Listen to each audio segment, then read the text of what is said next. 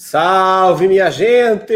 Muito bom dia! Ótima segunda-feira a todos vocês. Eu estou aqui parecendo o fantasminha camarada. Entrei aos 45 do segundo tempo. Vou botar aqui um negócio para me proteger. Vamos ver.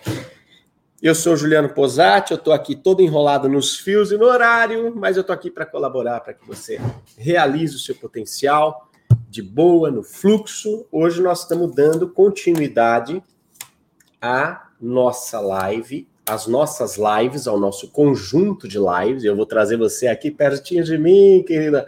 Vai chegando, vou fazer que nem o carro do desinfetante. Você que mora na capital, já perdeu o contato com esses clássicos do interior, né? Que é aquela perua Kombi, né? Em qualquer manutenção da Volkswagen, é que ela vai passando, e aí tem uma fita que toca no, no radiotape do sujeito, dizendo assim: vai passando o carro do desinfetante. Vem cá, minha dona de casa, pode chegar, não se.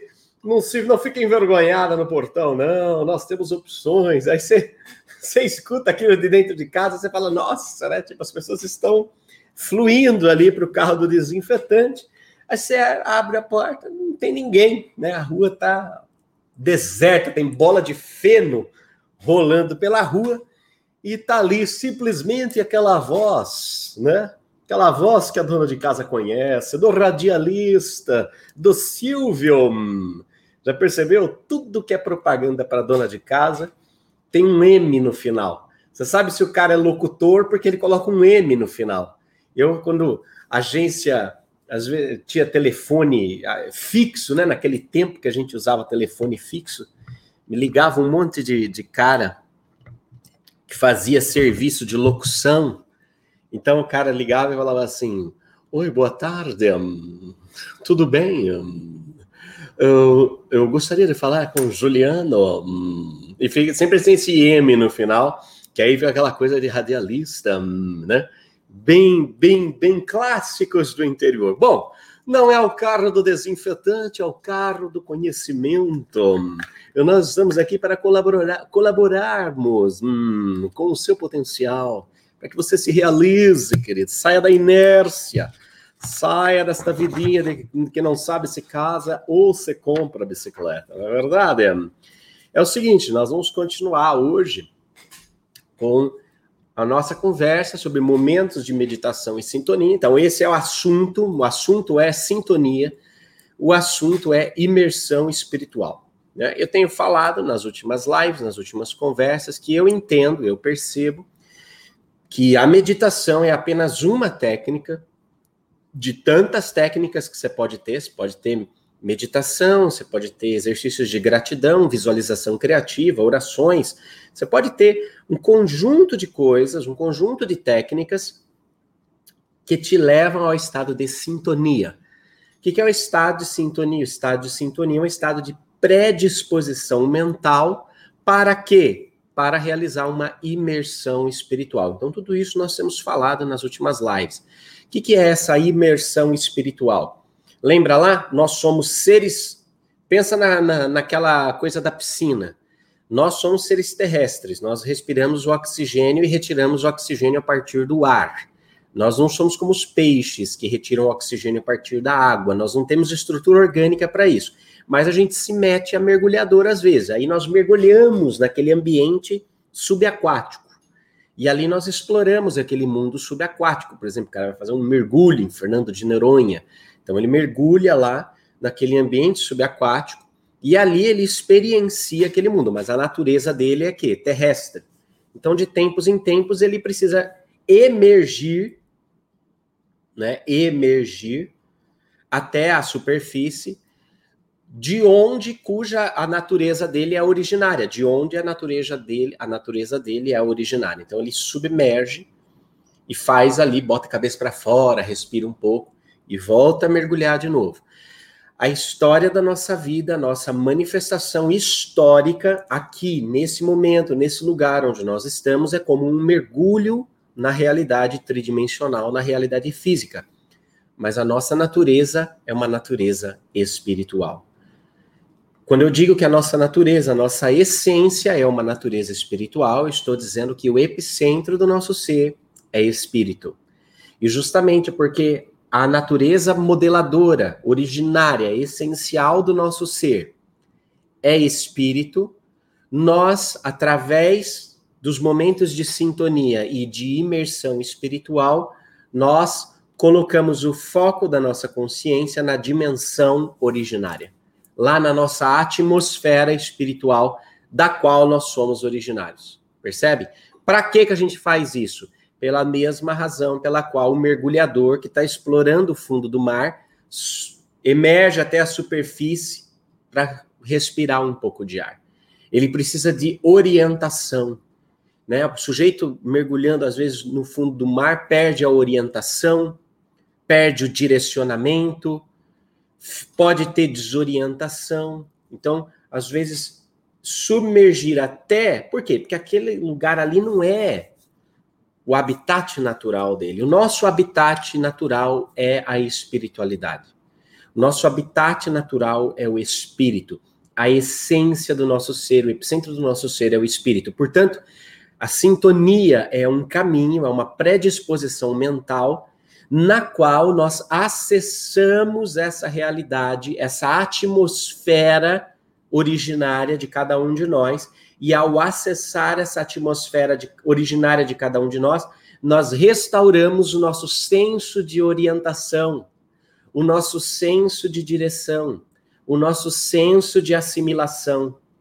Por que não dizer revemos a pauta das nossas prioridades? revemos o nosso foco, revemos os nossos valores, assumimos os nossos talentos, as nossas capacidades, as nossas habilidades naturais, as reconhecemos e as valorizamos, porque são elas o caminho pelo qual nós deixaremos a nossa marca na história e no tempo. Tudo isso a partir dessa imersão espiritual. Então, nós temos conversado sobre isso, porque essa é uma pauta muito importante. Não adianta você estudar, estudar, estudar, estudar, estudar. Lê, lê, lê, lê, lê. Maratona, maratona, maratona, maratona, maratona YouTube. Vai chegar uma hora que a sua consciência, o seu ser, vão pedir de você essa imersão. Em algum momento, você vai precisar mergulhar lá no meio do meio do meio de você mesma, de você mesmo para uma melhor assimilação e orientação, para uma melhor ordenação dos conteúdos. E daí que, claro, começam a surgir as perguntas: qual o melhor caminho para realizar um momento de sintonia? Qual é o melhor caminho para realizar essa imersão espiritual?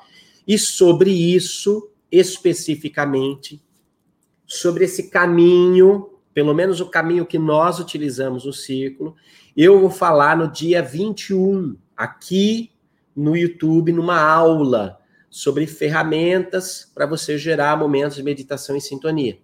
Nesse dia eu vou dar a essência, tá aí, ó, dia 21 às 8 horas vai ser uma aula ao vivo, você precisa se cadastrar em sintonia.site, só isso. Vai receber material, etc e tal. Dia 21 eu vou falar sobre caminho. E é legal porque a live, o tema hoje é, puxa, olha, esse é o caminho. É que antes de falar de caminho você, precisa falar de clareza. Toda vez que você se propõe a realizar uma coisa, você passa por um fluxo de cinco Cs, que na verdade podem ser oito Cs. Eu vou te explicar. Primeiro, você precisa ter clareza do que você quer fazer, de onde você quer chegar, por que você quer chegar. Uma vez que você tem clareza, você traça um caminho. Uma vez que você traça um caminho, você tem que caminhar. Ó, três Cs. E uma vez que você começa a caminhar, você tem que ter constância, porque uma caminhada é feita de um passo atrás do outro. Você tem que ter constância. Aí, eu boto dois Cs por minha conta, você tem que ter consistência e coerência. Constância, consistência e coerência, para daí chegar à conquista. Você vê? Um monte de Cs que você tem que fazer. Então eu vou falar sobre o caminho. Uma aula sobre caminho no dia 21 às 8 horas. Se cadastre e vem participar. Mas antes eu quero te dar a clareza do caminho, a clareza do porquê realizar os momentos de meditação e sintonia, do porquê buscar a imersão espiritual. E essa clareza vem de uma de um nome ou de uma palavrinha chamada cidadania espiritual ou cidadania exoconsciente, chame do que você quiser. Mas nós temos de ter claro a nossa cidadania espiritual, a nossa essência espiritual. E para isso, eu vou trazer hoje, aqui para o nosso estudo, uma psicografia de 7 de junho de 2019, que aconteceu o seguinte: o Dr. Paulo César Frutuoso, que muitos de vocês conhecem, Dr. Paulo César Frutuoso, estava para lançar o seu novo livro, que eram sobre dimensões paralelas ou planos espirituais. E nós temos muita amizade, eu e o Paulo. Paulo me ligou e falou: Posati, eu gostaria que você escrevesse o prefácio do livro. E eu, como bom comunicador, sou também um ótimo procrastinador. Na verdade, eu dou umas barrigadas às vezes nas coisas, mas não é uma barrigada de preguiça, é uma barrigada de tempo de assimilação. Eu preciso assimilar as coisas para conseguir parir, sabe? Então eu percebi que a minha procrastinação, na verdade, tinha um nome de ócio criativo, né? Ócio criativo. E eu preciso de um tempo para ir maturando, etc e tal. Comecei a maturar esse pedido do Paulo e antes que eu escrevesse o prefácio, num dia de sintonia, eu faço sintonia todos os dias de manhã, num dia de sintonia, na minha, no meu diário espiritual, eu recebo essa psicografia do general. E essa psicografia, é, inicial, aí ele falava do trabalho do Paulo, eu achei bonito e falei bacana, legal. Peguei a, a vamos dizer, escrevi a minha, a minha, o prefácio para o Paulo, todo bonitinho, e mandei para ele. Só que aí eu falei, ó, oh, Paulo, escrevi o seu prefácio, doutor Paulo, mas é, aconteceu de vir essa psicografia, ela fala do seu trabalho, eu achei curioso, acho que fica aí para você meditar em cima disso também, então mandei junto. Aí qual não é a minha surpresa quando estamos lá em Portugal, os dois juntos num congresso, eu pego o livro do Paulo, o Paulo publicou o prefácio e a psicografia, né? E aí eu falei, ah, agora já foi para já foi para o negócio mesmo. Então é, ela é uma psicografia que está publicada ali no, no prefácio do livro Dimensões Paralelas ou Realidades Espirituais, do Dr. Paulo César Frutuoso. E eu vou usar essa psicografia para que hoje a gente possa fazer um estudo sobre o que é essa cidadania espiritual e o porquê essa cidadania espiritual é tão importante para o nosso trabalho. Diga-se de passagem, eu já estava a essa altura do campeonato trabalhando muito fortemente com o desenvolvimento dessa questão do, do com essa nossa questão de sintonia, de meditação. Então, vocês vão ver que é um, uma coisa muito útil, tá? Eu vou ficar aqui no cantinho dela. Deixa eu botar aqui eu um pouco maior. E vou. Deixa eu aumentar a letra aqui. Sabe que aqui é tipo. Quem sabe faz ao vivo, né? Ó, inclusive faz cagada ao vivo também. Já aperta tudo errado. Deixa eu ver. Ficou bom assim, né? Tá bom. Vou puxar aqui um pouco mais. Não, vou puxar assim. Pronto. Vamos lá. Então, ela é 7 de junho de 2019. A psicografia sobre a obra Planos Espirituais e Universos Paralelos. Eu falei errado o nome do, do Paulo, do livro do Paulo, a GAF? Então vamos lá. Vamos estudar, eu vou grifando aqui o trem. Permita-me, antes de tudo, desculpar-me pela intromissão quase que indevida no fluxo dos trabalhos do nosso irmão, mas devo dizer que aqui somos todos grandes admiradores da coragem sensível que o Dr. Paulo uh, tem demonstrado no trato das realidades superiores da vida do ser, sobre as quais tem dado grande publicidade. Isso aqui é muito interessante, porque é, é bonito, é bonito receber um endosso, né? E, e o general coloca, não, nós aqui nós somos todos admiradores da coragem, coragem sensível do Paulo. Eu achei engraçado isso, que foi um jeito sutil do general chamar o Dr. Paulo de chorão. que o Paulão, você chega aquele bruta homem daquele tamanho, médico, né? Aquela coisa séria. Ô, Posato, como é que você tá? Tudo bem? Eu tô aqui, Posato, tá, com as coisas tão esquisitas aqui no Rio, é que é cara grande. E ao mesmo tempo começa a falar da experiência lá, com, a, com, as, com os espíritos materializados que trabalhavam no centro do Frei Luiz.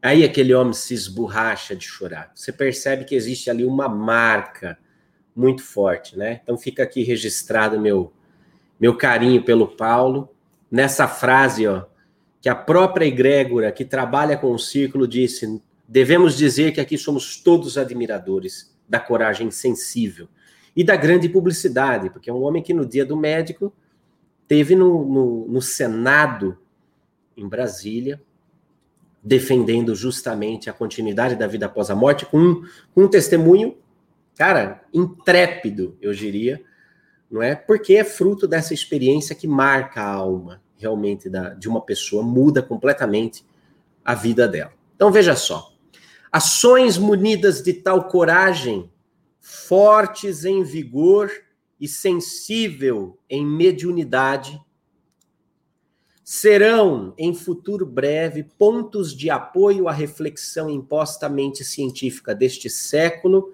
provocando em nossos cientistas reações análogas em ressonância que causarão grandes transformações em breve. Ora, isso é uma, uma, uma perspectiva muito lógica. Precisa haver quem fale, precisa haver quem tem coragem de falar das dimensões espirituais, ao ponto de, com tal força, chamar a atenção dos pesquisadores e da ciência convencional, para que eles percebam, de fato, todas as analogias e todos os gaps que o pensamento científico, muito marcado pelo, pelo materialismo, pelo positivismo, precisam, precisam cobrir. Não é? O pensamento científico do nosso tempo, ele precisa se desdogmatizar. É muito, é muito louco, não é? Porque vem, surge, quando surge o iluminismo e o positivismo, que clamam a validação científica de todas as coisas, justamente como um antídoto ali para todas as barbaridades que nós vimos na Idade Média, onde a ciência tinha que ser pautada pelo dogma, não era a descoberta científica que ressignificava a nossa fé na vida e no universo, era o contrário, era um conjunto de dogmas pré-definidos que limitava a nossa crença no universo, a nossa observação do universo surge o iluminismo, surge o positivismo como um antídoto, mas que acaba naquele efeito pendular, indo para outra polaridade. Então nós tínhamos dogmas religiosos na Idade Média, e aí na contemporaneidade passamos a ter dogmas científicos, pressupostos científicos que não são questionados pelo status quo.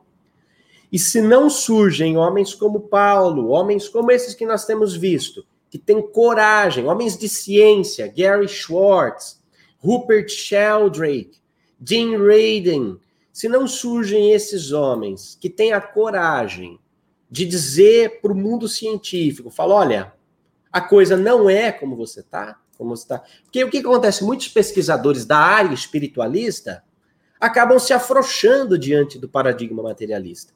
Então, o cara precisa de financiamento para pesquisa, ele precisa ser validado pela Harvard, pela Cambridge, etc. E tal. Então, o é que ele faz? Ele vai pianinho. Ele vai jogando só naquilo que agrada, ele vai né, se, se misturando e aí acaba não causando impacto revolucionário. Então, quando eu olho para um cara como o Paulo, Dr. Paulo César Frutuoso, mas também vejo N outros casos de cientistas ao redor do mundo, Dean Radin, Rupert Sheldrake, é, é, Gary Schwartz, por exemplo, que tem a ousadia de chamar a nossa atenção para a dimensão espiritual, chamar a atenção da ciência para a dimensão espiritual e falar: olha, a coisa não é como vocês estão achando, o buraco é mais embaixo. Quando você não tem essa ousadia, não surge o um incômodo. Você entende? São homens de respeito, homens de academia. É o mesmo caso do general Shoa, que era um homem de academia, um professor catedrático da, da disciplina de mecânica racional da Academia Militar das Agulhas Negras. Quando um homem desse naipe começa a falar de cura parapsicológica, de contatos com seres e humanidades de fora do nosso planeta, de outras estrelas. Quando um homem desse começa a canalizar, começa a entrar, começa a mostrar o que seria ali já no Brasil a semente da exoconsciência, desse intercâmbio lúcido com seres e humanidades multidimensionais, isso chama atenção, porque eles têm esse gabarito histórico de respeito e de amor à ciência, e, ao mesmo tempo, nos sacodem com os seus testemunhos e vivências espirituais. Então, é muito interessante isso daqui, e muito interessante você observar que isso tem uma importância como semeadura na linha do tempo. Porque nós não podemos. Ah, o almoço ficou pronto, fez o tim a Gigi chega até a querer resumir a psicografia aqui agora, mas vamos lá, estamos aqui na resiliência. É interessante a gente perceber que toda vez que uma revolução, e as revoluções são cíclicas também, mas quando as revoluções tentam impor de uma forma muito forte ou muito radical certas transformações, em geral essa imposição vem a custo de sangue, Basta que a gente veja a história da humanidade nos últimos dois mil anos, quatro mil anos, todas as revoluções, todos os manifestos que nós vivemos foram marcados por sangue, foram períodos de transição marcados por sangue, não é?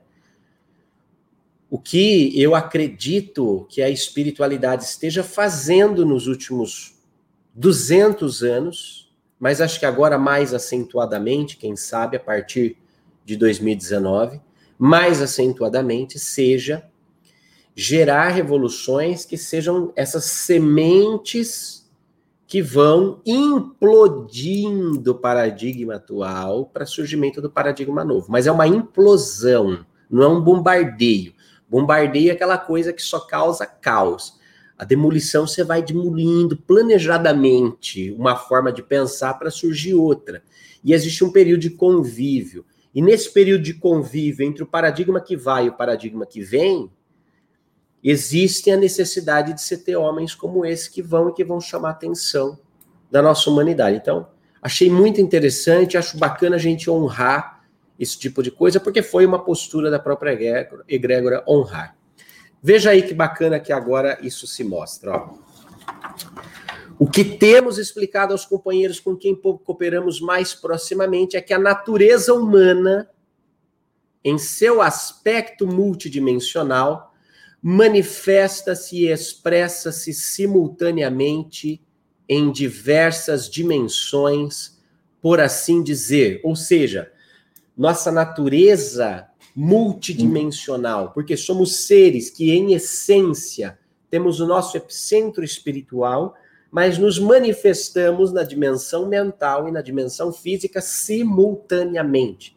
Nos manifestamos e nos expressamos simultaneamente, significa ao mesmo tempo significa que você não faz nada com a tua mente que você não faça com o seu corpo, que não, você não faça com o seu espírito. Não tem nada que você faça com o seu espírito que você não faça com a sua mente, que você não faça com o seu corpo. Não tem nada que você faça com o seu corpo que não faça com mente e espírito. Percebe? Daí você ressignifica, exemplo, quando Jesus fala de adultério, que ele fala assim: olha, em verdade, em verdade vos digo, se você pensou na mulher do teu próximo, você já adulterou. Percebe? Porque a mente é o epicentro da nossa. O, o espírito é o epicentro do nosso ser. E a mente é a dimensão modeladora da realidade. Então, se você fez com a mente, você fez com o espírito e fez com o corpo. É só uma questão de tempo. Só uma questão de tempo. Você é aquilo que você passa o dia inteiro pensando. Tem uma frase forte, e essa é uma frase boa, uma frase forte. Você é o que você passa o dia inteiro pensando. Porque, ora, esse pensamento vai dar, vai receber expressão do seu corpo. Você vai acabar fazendo e sendo aquilo que tanto você pensa. O que ancora as nossas percepções a uma realidade específica é o nosso foco consciencial. E aí eu acho muito interessante esse termo que ele usa, o nosso foco consciencial, ele vai explicar. Se aqui estamos orientando os nossos sentidos para as páginas desse livro, nosso foco consciencial está no momento e realidade presentes, no ato de ler e compreender racionalmente, pois somos seres inteligentes. Ou seja, eu estou com meus olhos lá pregado na página do livro. Você está com seus olhos aí pregado nessa, nesse slide que está aí do meu lado. Você está com seu foco consciencial aqui, agora. Claro que simultaneamente existe a consciência da consciência, e você está refletindo sobre tudo que eu estou pensando, processando mentalmente. Então você está, entre aspas, fisicamente com o seu foco consciencial orientado para aqui, para aquilo que nós estamos estudando, e a sua mente está ali, processando de plano de fundo. E assim também as consequências estão chegando no teu espírito. Mas o teu primeiro foco está aqui, no ato de ler e compreender racionalmente, pois somos seres inteligentes. Mas se porventura os conteúdos transmitidos por esse livro nos alçarem voos mentais mais altos, sabe quando você começa a brisar? Viaça, viajei no que está falando, Posati. E por um instante fecharmos nossos olhos físicos para a realidade em que nos contemos, seremos capazes de mudar o nosso foco consciencial, mudar o nosso foco consciencial, abrindo-nos a outras modalidades de percepção sensorial que nos levarão a experimentar a sintonia com essas outras realidades. Onde também podemos exercer, e aí veja que bonito, a nossa cidadania espiritual desde já. Deixa eu fazer uma pausa aqui. Vou voltar. Primeiro, toda vez nós, de olhos abertos, em estado de vigília, manifestamos ondas beta no nosso cérebro, estamos aqui com o nosso foco consciencial naquilo que está sendo dito.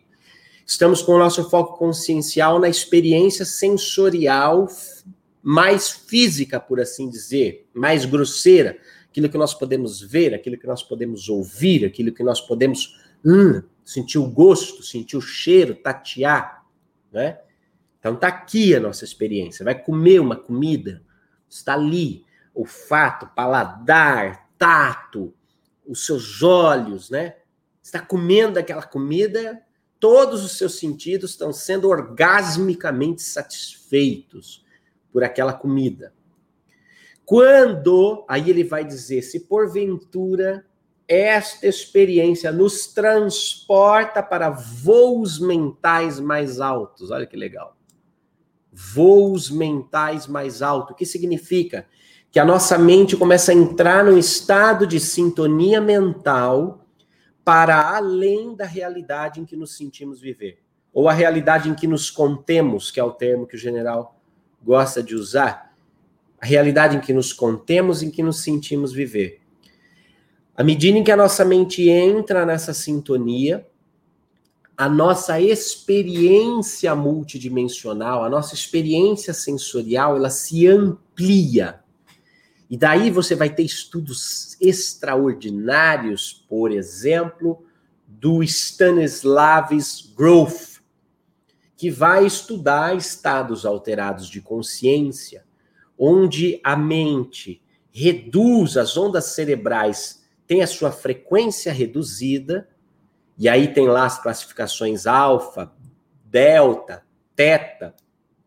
E nesta redução de frequência, é como se a, o nosso foco consciencial se diluísse e ao mesmo tempo se reorientasse para uma dimensão mais ampla da realidade do que aquela em que nós nos sentimos viver. Daí os fenômenos parapsicológicos precognição, clarividência, é, telecinesia, telepatia, que são fenômenos de comunicação ou de transmissão que acontecem nessa dimensão vibracional um tanto mais sutil, para onde nós conseguimos orientar o nosso foco consciencial. Por isso ele vai dizer, abrindo-nos a modalidades de percepção sensorial que nos levarão a experimentar a sintonia com essas outras realidades, onde também podemos exercer a nossa cidadania espiritual desde já, pois o que ligamos na terra é ligado no céu,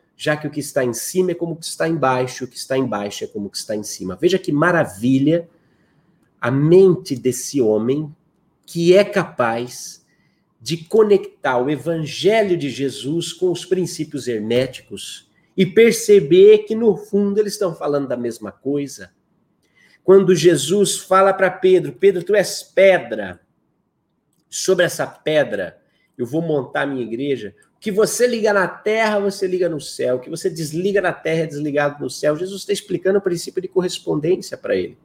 Ele está explicando a nossa autonomia, o nosso poder, a nossa capacidade de, movendo coisas físicas, mexer em coisas mentais. E mexendo em coisas mentais, mexer em coisas espirituais. Você liga na terra, você liga no céu, você desliga na terra, você desliga no céu.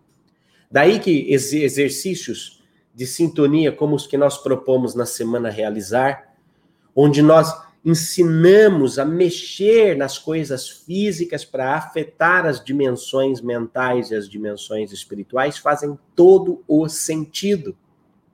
E nós percebemos na prática os efeitos mentais e espirituais que tem quando nós mexemos na, na, na, na coisa física.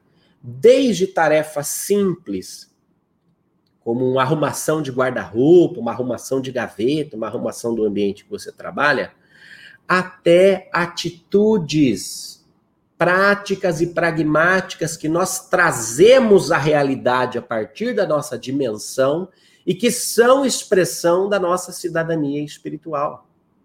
Veja, quando fala cidadania espiritual, essa cidadania exoconsciente, significa justamente a, a noção dos nossos direitos e deveres, ou seja, a noção de atitude que nós temos a partir da compreensão de que somos, em essência, seres espirituais. Quando eu exerço a minha cidadania espiritual, eu não faço as coisas simplesmente por fazer. Eu não ouço uma live por ouvir, eu não faço um. Eu não estaciono o carro só por estacionar. Eu estaciono esse carro a partir da noção espiritual de atitude, a partir da noção de quem eu sou, espírito, e eu deixo que estes valores espirituais reverberem em atitudes na minha vida. Você percebe? Está para muito além, para muito além do que ficar batendo pezinho, achando que o universo tem que te atender. Está muito mais para bater de frente com as certas situações da vida. E ao invés de exigir aquilo que você acha que o universo tem que te dar, você passa a agir de acordo com aquilo que você entende que você precisa dar ao universo. Você percebe a diferença entre cidadania espiritual e o segredo, por exemplo? Que aí o tonto me pega uma coisa rica dessa Fala assim, nossa, tudo que a gente liga na terra, liga no céu. A gente, então eu vou começar a pensar prosperidade, eu quero ser uma bicha rica, poderosa, trabalhada no Rolls Royce, com roupa de marca. Porque se eu começar a mentalizar isso, então vai acontecer na minha vida. Vai. E vai continuar sendo um tonto que acha que a felicidade está nisso. Percebe? Não tem a ver com aquilo que eu, de maneira mimada, fico batendo pé e exigindo para que o universo me dê cidadania espiritual tem muito mais a ver com o tipo de atitude que eu entendo que eu preciso ter para que eu contribua com o universo. Existe uma correspondência, à medida que eu dou, eu recebo, mas existe mais alegria em dar do que em receber. Porque quando se trata de cidadania espiritual, a matemática da vida é diferente. A matemática é diferente, a divisão é multiplicação. A subtração sempre é soma na matemática espiritual. Sempre aquele que dá tem mais do que aquilo que deu. E por mais que dê, continua tendo mais do que aquilo que se possa dar. Sempre aquele que divide, multiplica. Sempre, sempre o que divide multiplica. Por mais que se pense a priori que ao dividir ele terá pela metade, ele percebe que ao, terminar, ao concluir o ato de dividir, ele passa a ter em dobro. Porque essa é a plenitude da verdadeira evolução, da verdadeira fraternidade, onde aquele que sabe mais colabora com aquele que sabe menos. Colabora com aquele que sabe menos.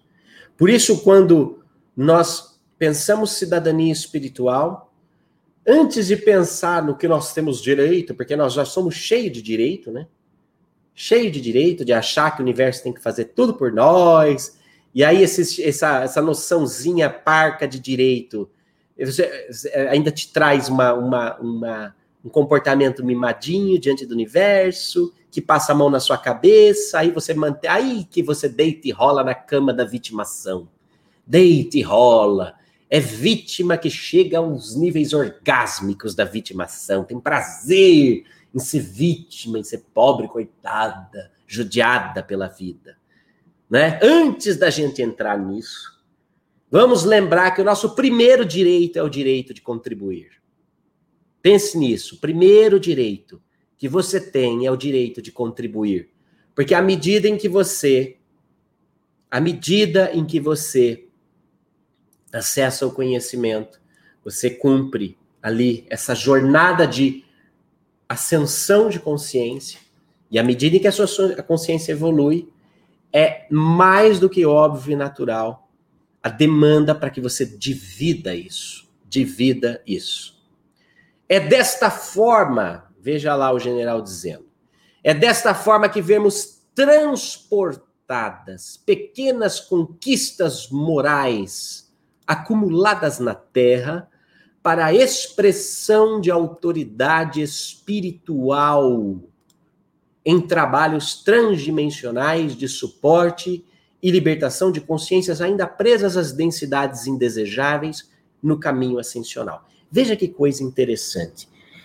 Eu já fiz muitos trabalhos espirituais em casas espiritualistas, em grupos de oração, trabalhos de suporte a pessoas que vinham e que apresentavam certos quadros de fragmentação da própria mente. Era como se a mente estivesse dividida entre a personalidade da pessoa e uma outra personalidade intrusa. Você já deve ter visto isso.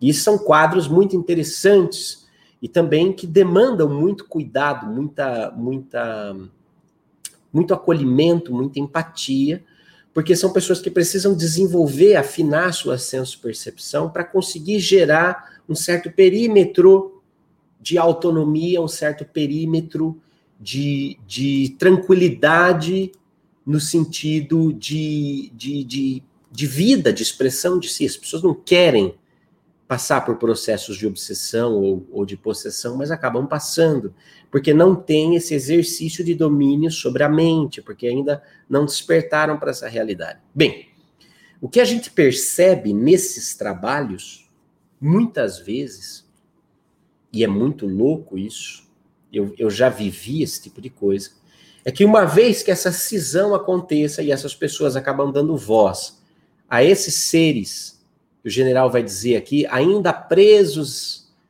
em densidades indesejáveis do caminho ascensional, ou seja, que, que ainda não atingiram o patamar de consciência para se liberar.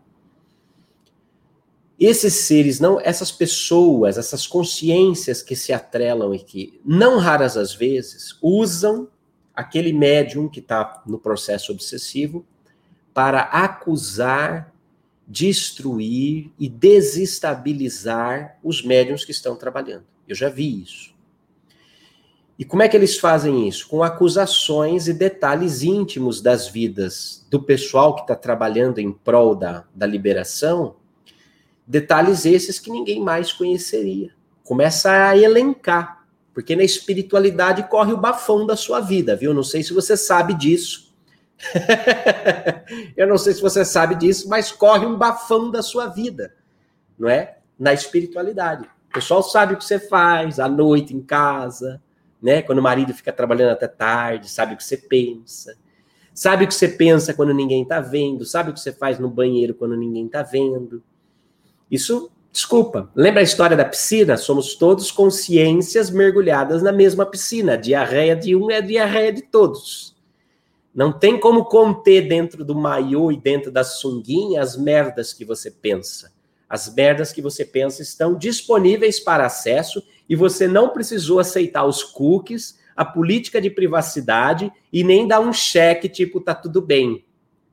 Você acha que a internet é um pesadelo, que você está sendo monitorado em tudo que você faz? Você não imagina o que é o plano mental, viu, Jandira? Só para te falar, né? É isso aí, Dani. Eu sei o que vocês fizeram no verão passado. E eu diria, eu sei o que vocês fizeram em todos os verões passados, de todas as vidas passadas.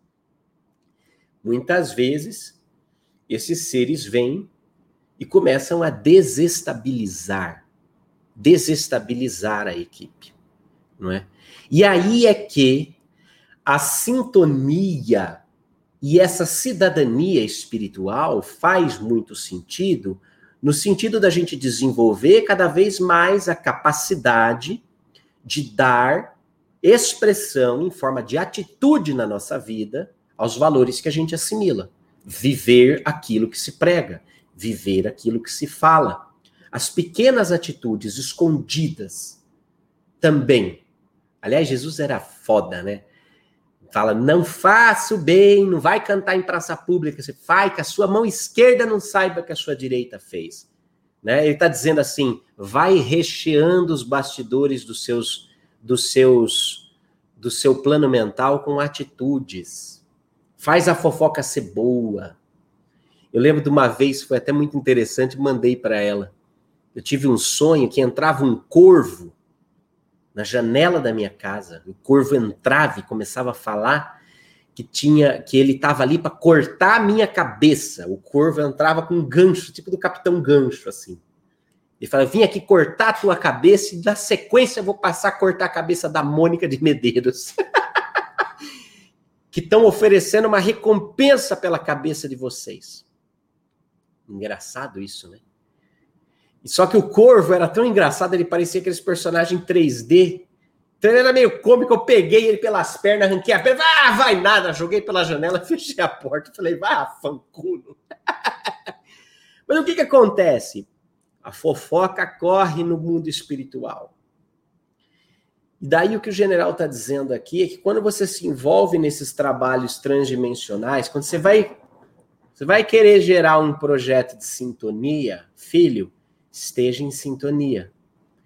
Você vai querer trabalhar com um processo de ressignificação, filho, esteja dedicado ao seu processo de ressignificação.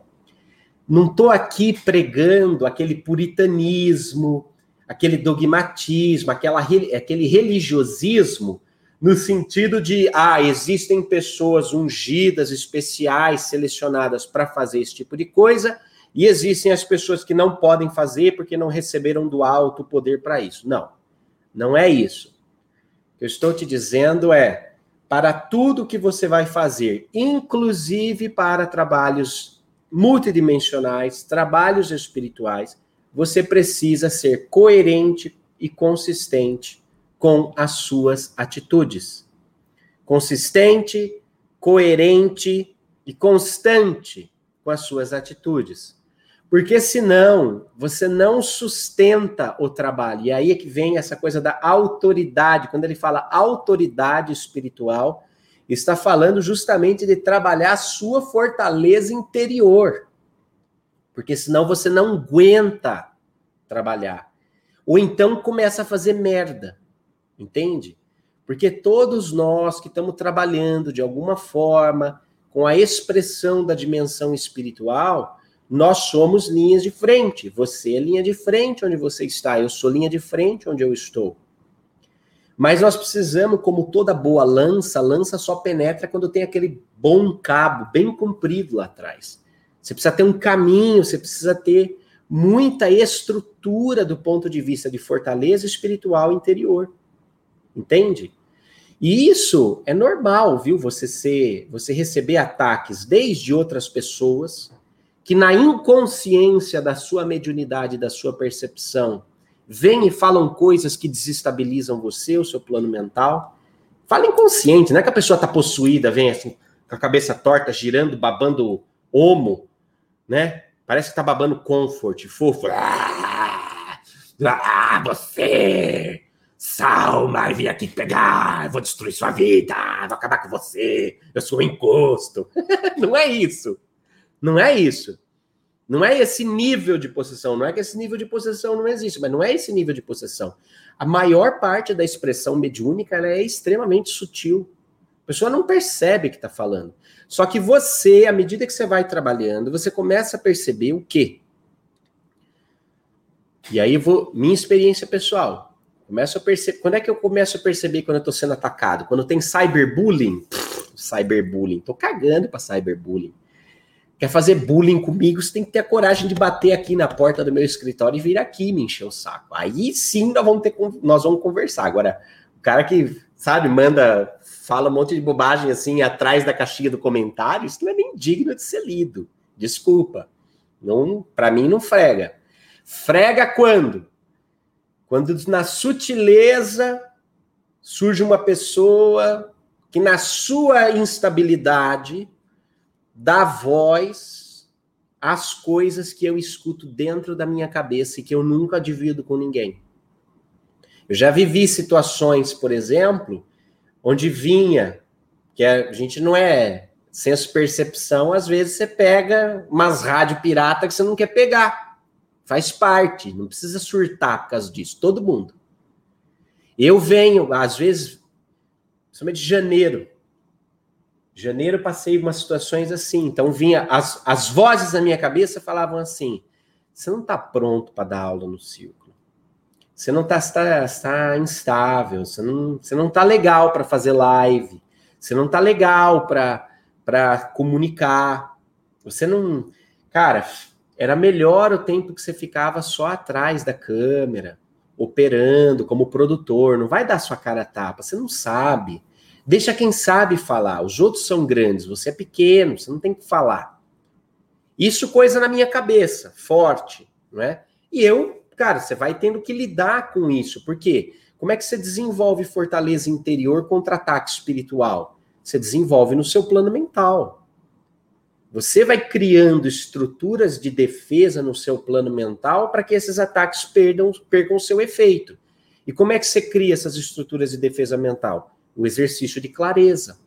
Quem eu sou, de onde eu vim, para onde eu vou, o que, que eu quero, por que, que eu estou fazendo o que eu estou fazendo. Não é só o que você está fazendo, mas é como você está fazendo e, sobretudo, por que você está fazendo o que está fazendo. Então eu vou voltando, né? E eu já vivi situações, e vivi situações, onde a pessoa vinha e falava exatamente essas frases. Pessoa assim, tá? Que vinha para desestabilizar, falava exatamente essas frases que estavam no meu plano mental. E aí, primeiro, primeiro, eu não posso ficar polarizando só porque a pessoa deu voz àquilo, tratar a pessoa como se ela fosse uma endemoniada. Dar com a Bíblia na cabeça dela, que nem a Mônica fala lá que a turma fez com ela quando ela era nova, da Bíblia, pá! Sai, Satanás! Eu não posso. Porque todos nós, em algum momento, cagamos na piscina do plano mental. Todos nós. Então, primeiro ponto é nessa clareza de falar, ok, isso não é dessa pessoa, isso é aquela turma que está querendo cortar minha cabeça. Tá tudo bem. Isso não é dessa pessoa. E não é dessa pessoa e também não é meu. Você começa a separar o que é ataque e o que não é. E você começa a responder isso. E o que, que vai trazendo cada vez mais autoridade espiritual no sentido de força de realização, autoridade como força de realização, é justamente as atitudes de forma constantes, consistentes e coerentes. Constância, consistência e coerência. Vai agindo de acordo com aquilo que você é. Vai reforçando o seu plano mental, não só com o que você faz, mas como você faz e por que você faz. Eu me lembro certa vez, foi antes do fórum, de um fórum de ciência e espiritualidade, um evento que a gente sempre fez em São Paulo, com a casa do irmão Cravo. Aconteceu uma situação que disparou uma fraqueza minha, e nessa fraqueza, passei a noite praticamente em claro, ouvindo justamente esse tipo de ataque. Você não é digno de fazer isso, você é um idiota, você deveria estar tá lá só atrás da câmera. A, a, a, principal ataque era assim, a principal frase de desempoderamento era assim, cara, você devia. Você já é tão bom produtor, fica só atrás da câmera, dirigindo e produzindo, não dá cara tapa, isso que está fazendo não faz diferença para ninguém, não sei o quê. E eu, na minha fraqueza, por conta da minha de questões pessoais minhas, aquilo foi se ampliando na minha cabeça. Né? Você, talvez você passe por isso também. Né? Até essa situação foi muito bonita, porque eu descobri o poder da gratidão. Cheguei no teatro, onde ia acontecer o Fórum de Ciência e Espiritualidade, e aí tinha uma, umas pessoas que estavam chegando bem mais cedo. Eu cheguei bem mais cedo para repassar toda a estrutura. E quando eu desci da casa de, da central de comando, vi um moço forte, grandão, assim, bem, bem fisiculturista mesmo. E ele olhou para minha cara e irradiou o rostinho dele, assim, ficou todo feliz. E aí eu falei, ah, não vou escapar, vou ter que parar para conversar. Eu parei, e eu nesse processo, com essas vozes na minha cabeça me atacando desse jeito. Ah, você tem que ficar atrás da câmera, você não presta para falar, você não sabe nada, vai estudar mais um pouco, bababá. Eu sou, eu, eu sou uma pessoa estudiosa, uma pessoa de inputs, então eu, eu, não gosto de falar coisa que eu não saiba, que eu não tenho estudado pelo muito, né? Sou muito CDF nesse sentido. Então aquilo me atacava, me, desestabilizava, desestabilizava minha autoridade espiritual, desestabilizava minha capacidade de contribuir. Você percebe? Quando você está falando de expressão de autoridade espiritual, a gente volta lá em cidadania espiritual. Não é o que eu tenho direito de receber, não é que, ah, eu sou o Papa agora, beijo minha mão porque eu tenho autoridade espiritual. Não! Autoridade espiritual, cidadania espiritual tem a ver com a nossa capacidade de colaborar, de contribuir, de dar. É dar muito mais do que receber. E eu com aquela treta na minha mente, o que, que é essa, essa, essa horda de gente né, inconveniente estava falando na minha cabeça? Você não tem capacidade de contribuir, você não tem capacidade de dar, você não serve para nada fica naquilo que você é bom, dá um passo atrás, para de fazer isso. Olha que coisa, né? Daí eu vejo esse moço, ele se irradia, pois ele segura minha mão, que em pé me dá um abraço. Aí sorrindo ele fala assim: Posati, eu só vim no evento hoje porque eu queria, eu sabia que eu ia te encontrar aqui e eu queria te agradecer. Porque se eu tô vivo hoje é por sua causa. Aí eu falei, nossa, como assim, né? Porque eu estava, eu já havia planejado meu suicídio, já sabia como eu ia fazer. Exatamente, já estava tudo certo, eu estava à noite no meu quarto, e eu estava já preparando tudo, tudo como eu ia fazer. Não via sentido em nada.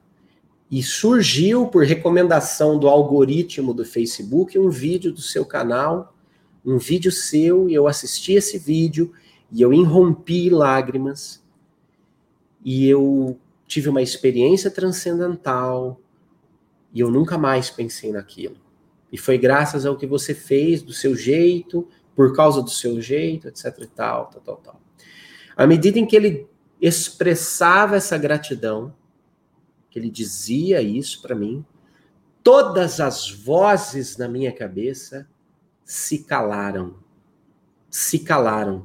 Porque era o fruto da minha contribuição, ainda que pequena, sendo manifesto ali nas palavras daquele rapaz em forma de gratidão. Era o fruto, era a autoridade espiritual transportada e materializada. Era uma autoridade espiritual que reafirmava em mim a minha capacidade de contribuir e todos nós temos capacidade de contribuir. Todos nós precisamos construir esta autoridade espiritual, essa expressão espiritual. Entende? É, é suave desta forma. É suave desta forma. E à medida em que a gente começa a se dedicar a isso com consistência, coerência, ao longo do tempo, isso vai se consolidando. Não é do dia para a noite. Entende? Precisa de perseverança. Existe uma, um, um, trecho, um relato muito. chega a ser engraçado no livro dos Atos dos Apóstolos. Diz que um grupo de judeus é chamado para exorcizar uma mulher que está lá possessa.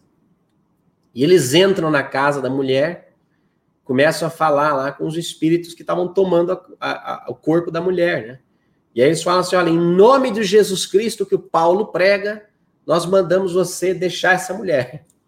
E o espírito virou bem para a cabeça e falou assim: olha, Jesus nós conhecemos, Paulo também sabemos quem é. E vocês? Vocês são quem? Cheque mate, diz que levaram um cacete, saíram rasgado do lugar. Porque não é do dia para a noite, e também não é pelo outro, é por você, a sua atitude, aquilo que você vai construindo ao longo do tempo, que vai reforçando cada vez mais o seu plano mental e a sua capacidade de contribuir e de colaborar com outras pessoas. E daí aqui o general finaliza de uma maneira muito bacana, ó. Assim, o presente trabalho é sem dúvidas uma contribuição importante para que o plano mental dos trabalhadores do novo mundo assimile os conhecimentos da realidade a qual são chamadas a exercer o seu protagonismo. É clareza. Você tem que ter clareza da dimensão originária, você tem que ter clareza de que o plano mental permeia a nossa realidade e dá forma à nossa realidade.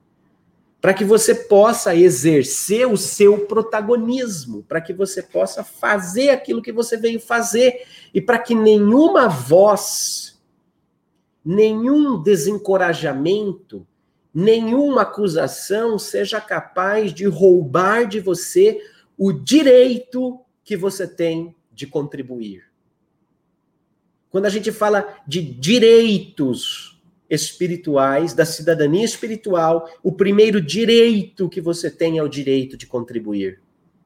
E contra este direito, coisa alguma, voz alguma, acusação alguma, desencorajamento algum pode ter força sobre o seu plano mental. Por isso, quanto mais clareza você tem de quem você é, da sua essência espiritual, da dimensão espiritual onde você está envolvido, mais autoridade espiritual você tem para exercer o seu direito espiritual número um, de cidadão espiritual número um, que é o de colaborar.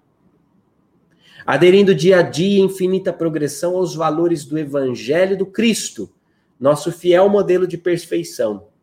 O meu reino não é deste mundo, nos disse afinal.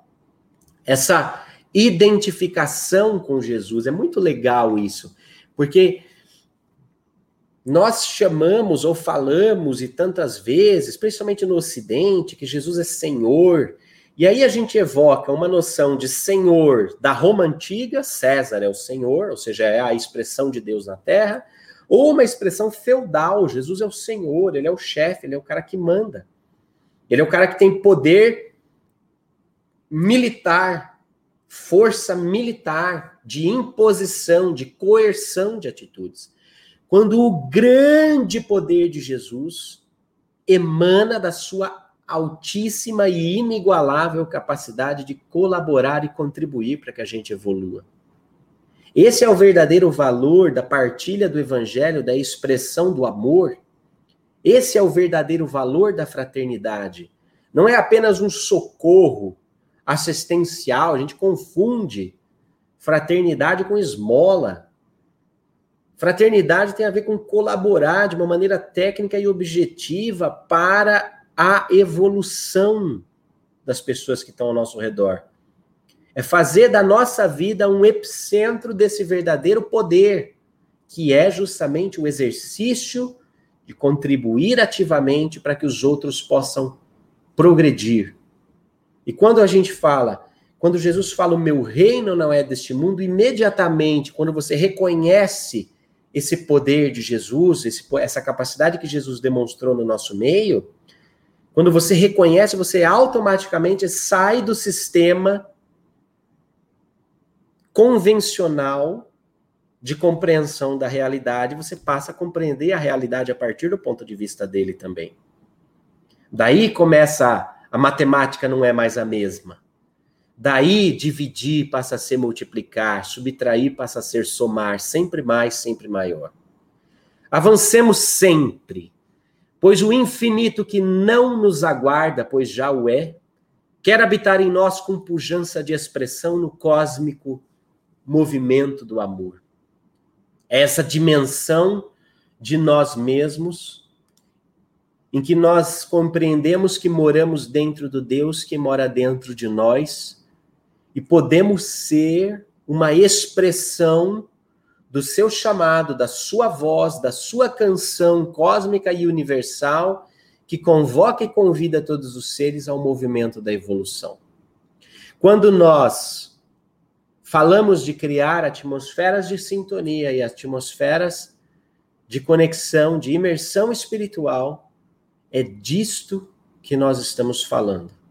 É da expressão de que não somos desse mundo, de que o reino do nosso do nosso mestre não é desse mundo e, portanto, nós não observamos também esse mundo a partir do prisma desse mundo ou a partir do prisma limitado da nossa experiência sensorial física mais grosseira.